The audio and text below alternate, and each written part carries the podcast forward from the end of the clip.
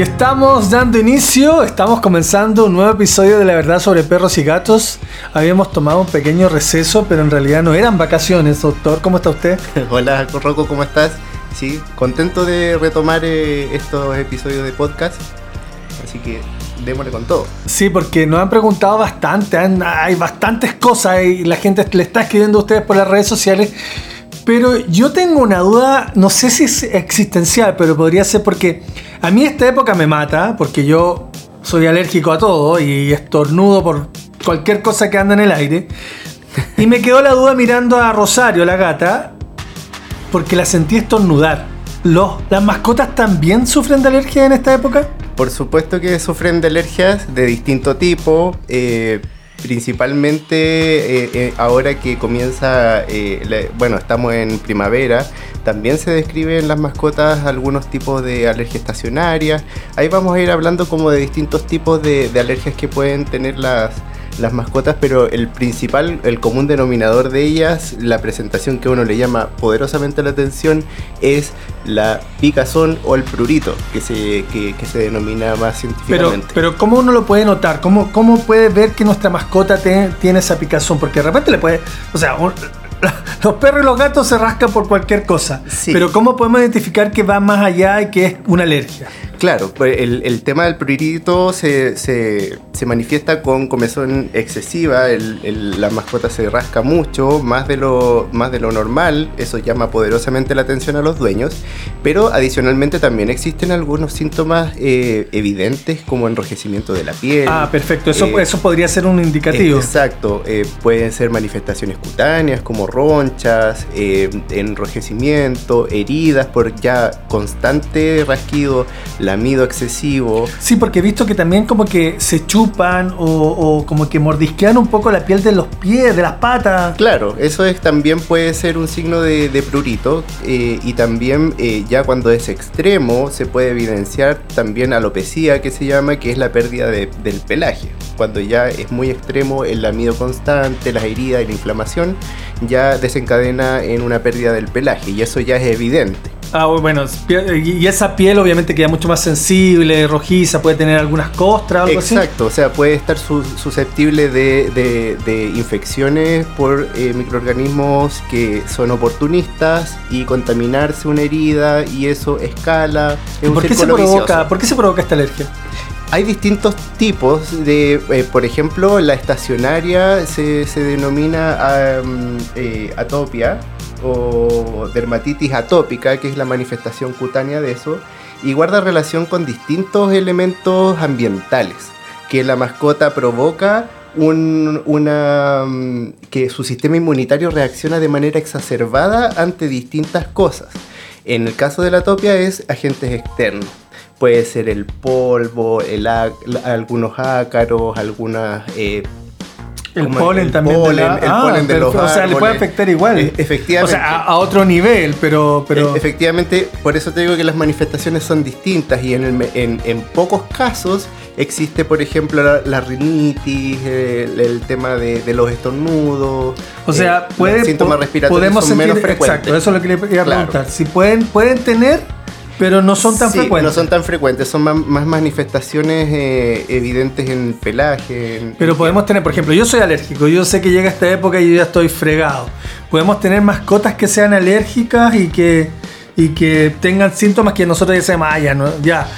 El Bobby es alérgico y sé que... Sí, efectivamente, eh, o sea, eh, respondiendo a esa, a esa pregunta, existen otras sintomatologías que también, como te digo, son menos frecuentes, como secreciones, secreciones oculares, por ejemplo, que lagrimean en exceso, em, secreciones nasales, también eh, se pueden presentar con otitis o inflamaciones de los pabellones auriculares. Entonces, eh, hay distintas manifestaciones y, todas ellas son eh, de preocupación. Claro, eso es importante, que si tienen un veterinario de cabeza le vayan consultando porque de repente puede ser una, una intoxicación por algo y no una alergia estacionaria.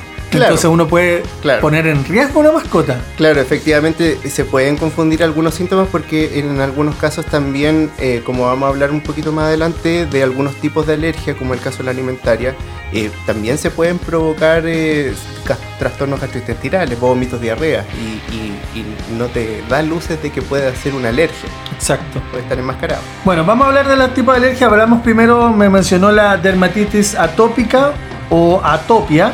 ¿Sí? Para dejarlo claro, explíqueme un poco más cómo es. es, es- es, eh, alergia o eh, es bien frecuente y es por elementos ambientales. Perfecto. ¿Ya? Ese es como el resumen de lo- el resumen resumido. Ya, la- o sea, la- muchas de las mascotas tienen pulgas, pero puede provocar un, un tipo de dermatitis o alergia, algo así. Sí, algunos, algunas mascotas, que es eh, el otro tipo de alergia que es bastante frecuente en esta época porque empieza el calor y por ello también empiezan a eclosionar algunos huevos que estaban en reserva, estaban guardados, eh, los de pulgas, garrapatas. Entonces, eh, ya con una temperatura por sobre los 20 grados, 25 grados, eh, se empieza a hacer una realidad el tema de las pulgas y las garrapatas. Eh, y eh, ya con el hecho de que una mascota que sea alérgica a la picadura de una sola pulga puede desencadenar toda la cadena inflamatoria. No es necesario que esté infestada de, ya, de pulgas la perfecto. O mascota. sea, que ya con que se suba una y pique. Porque es alérgico a eso. Porque es alérgico a eso. Perfecto. Entonces, eh, eso es súper también importante el control en, en esta época. ¿Ya hay de calor. tratamientos para eso y todo eso? Hay eh, tanto tratamientos preventivos como pa- eh, paliativos de, para ocuparse del, del- del tema inflamatorio. Entonces uno tiene que ir observando si nuestra mascota durante estas épocas, eh, ya tenemos al Bobby durante años y sabemos que en esta época empieza a tener esa reacción, entonces uno tiene que ir preparándose, ¿no? Exacto, ese es el manejo preventivo cuando empieza el calor, incluso antes. Yo promuevo el uso, por ejemplo, para el caso de, la- de las alergias a la picada de pulga, desde agosto, septiembre y, incluso durante todo el año, eh, un manejo de, de repelentes, de, de pulgas y garrapatas, eh, las pipetas, ahora existen comprimidos que ayudan a, a- a- a esos efectos. Buenísimo. ¿Qué otro tipo de alergia sufren nuestras mascotas? Mira, eh, este es, un- es un apartado especial. Hay algunos, eh, algunas mascotas que son alérgicas a, a algunos componentes de la alimentación. Y ahí es complejo porque las manifestaciones son cutáneas, pero es por algo que ingiere, por algo que es súper extraño. Porque eh, la, la alergia... O sea, come algo y se reacciona en la piel, eso es lo que me Claro, está diciendo. Exactamente. Y también existe tam- eh, manifestaciones gastrointestinales como intolerancia, entonces ese también es un tipo de alergia que eh, se- se- es importante de, de identificar. Pero eso es- también hay que conocer la dieta de nuestras mascotas porque uno, uno trata de mantener una dieta correcta, pero de repente se escapan y se comen lo que encuentren. Sí, sí, principalmente, bueno, esta- estas alergias eh, guardan relación con algún componente de, el, eh, de la, de la La- dieta comercial que consume la mascota. Eh, puede ser tanto la proteína como Ah, a- algún componente como el arroz, que algún, eh, el gluten. Eh, tiene varias, varios componentes y, y por lo general las dietas están formuladas con, con hartos ¿Y cómo podemos detectar o podemos observar que quizás tenga una alergia alimentaria a nuestra mascota? Mira, eh, hay distintos patrones cuando hay manifestaciones cutáneas, hay distintos patrones para los distintos tipos de alergia. Hay, eh, de repente hay alopecias o eh, pelones, de repente que están ubicados en distintas zonas del cuerpo y nosotros como, como veterinarios sabemos más o menos cuál puede guardar relación con qué. Ok. Entonces, y lo otro también que eh, eh, cuando la, la- eh, descartamos todas las cosas que podrían suceder de manera más frecuente cuando hay vómitos y diarreas, dentro de las- los prediagnósticos que nosotros tenemos está el tema de eh, intolerancia a- a- alimentaria a algún componente de la dieta. Y, eh, pero sí cae en, en- en de los últimos lugares que uno llegase a pensar cuando una mascota tiene síntomas gastrointestinales. O sea, ¿no es tan frecuente? Eh, no es- yo creo que cada vez hemos estado poniendo, eh, afinando el ojo y, y- y diagnosticando mejor esta patología que a lo mejor anteriormente había estado bastante subdiagnosticada. Ya. Y esto es importante porque yo tengo una amiga que en vez de llevar al veterinario a, su mascota, le pregunta al amigo del amigo del amigo del amigo qué tomó en caso de cualquier cosa y le da cualquier medicamento. Y obviamente eso va a provocar alguna reacción, ¿no?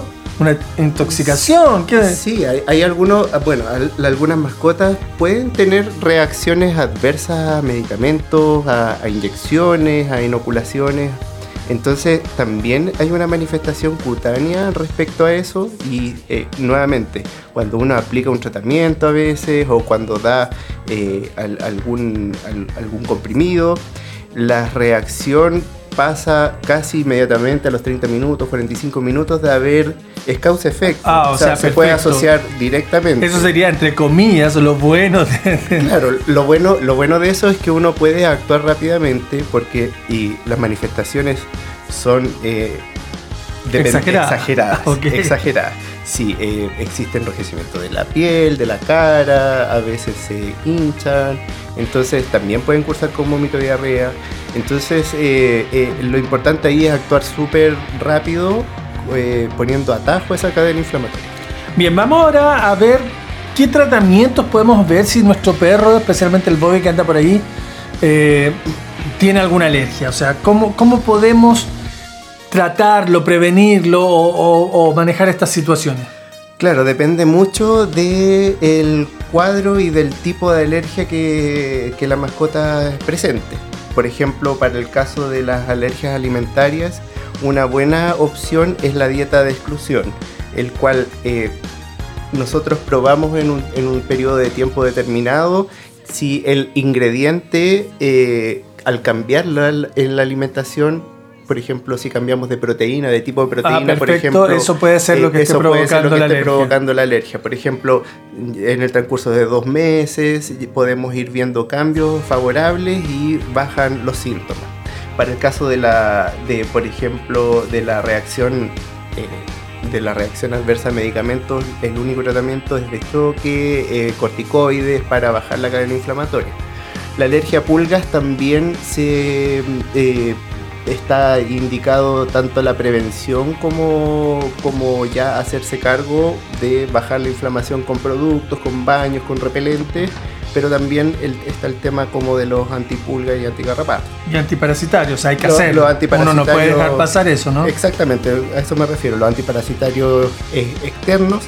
Eh, y, y, si es alérgico con mayor razón a todo evento durante todo el año. Claro, o sea, si es alérgico más aún. Claro, no es una cosa estacionaria, sino que eh, eh, eventualmente si se llega a pegar una pulga en, otro periodo que no es primavera, igual va a generar la... Pero uno puede prevenir, aunque no sea alérgico, hacer estos tratamientos antiparasitarios para... para para, o sea, para todas las mascotas es importante prevenir el, el aunque No sea alérgico. Aunque no sea alérgico. Exactamente. ¿Mm? Y se me queda una en, un, en el tintero que es la, la atopia Sí, bueno, la atopia, eh, para el tratamiento de la atopia eh, es importante discriminar cuál es el, elemento ambiental que le está provocando el problema. Si es las eh, pelusas, si, el efectivamente, polvo. si el polvo, el polen, alguna caspa, algún, algún, elemento de fibra sintética, puede ser, ah. fibra de ropa, eh, existe mucha, mucha variabilidad. Y para eso también, para ser más certero, existen los que, eh, no sé si te, hicieron a ti que eres alérgico, los test cutáneos. Sí, que te prueban diferentes cosas para saber Que, a qué eres alérgico. Exactamente. Yo soy alérgico a todo, así que mm. todo, el brazo se me hinchó. Sí, así que eh, eso también aplica para las mascotas y sobre todo en casos severos de atopia es recomendable ir a un especialista dermatólogo que pueda hacer ese tipo de, de, de examen. Oiga, buenísimo, doctor, porque yo, la verdad, yo preocupado como humano que soy de la alergia y estaba observando que la Rosario estaba como estornudando la gata. Pero muy bueno saber entonces porque uno puede identificar. Y obviamente, si ustedes tienen dudas, se acercan a su página web, doctor, ¿cuál es? Eh, rochaveterinario.cl. Y ahí encuentran las redes sociales donde le pueden hacer preguntas ¿Le pueden escribir un domingo en la noche? No sé si va a atender. Sucede que escriben domingo en la noche. Cuando, uno, cuando uno ama a la mascota, quiere estar, se preocupa en dos segundos. No, estaremos atentos ahí al contacto. Bien, doctor, muchas gracias por este increíble material y recuerden visitar las redes sociales del doctor donde siempre está poniendo tips y cosas simpáticas de las mascotas. Bueno, y gracias por, eh, por eh, a los que nos están escuchando y los que nos van a escuchar. Y eh, hasta una próxima, hasta un próximo capítulo. Eh, la verdad de perros y gatos, que a todo esto la gente no sabe, pero es el título de una de mis películas favoritas. Así que estamos perfectos con este podcast. Nos vemos en una próxima edición entonces de La verdad entre perros y gatos.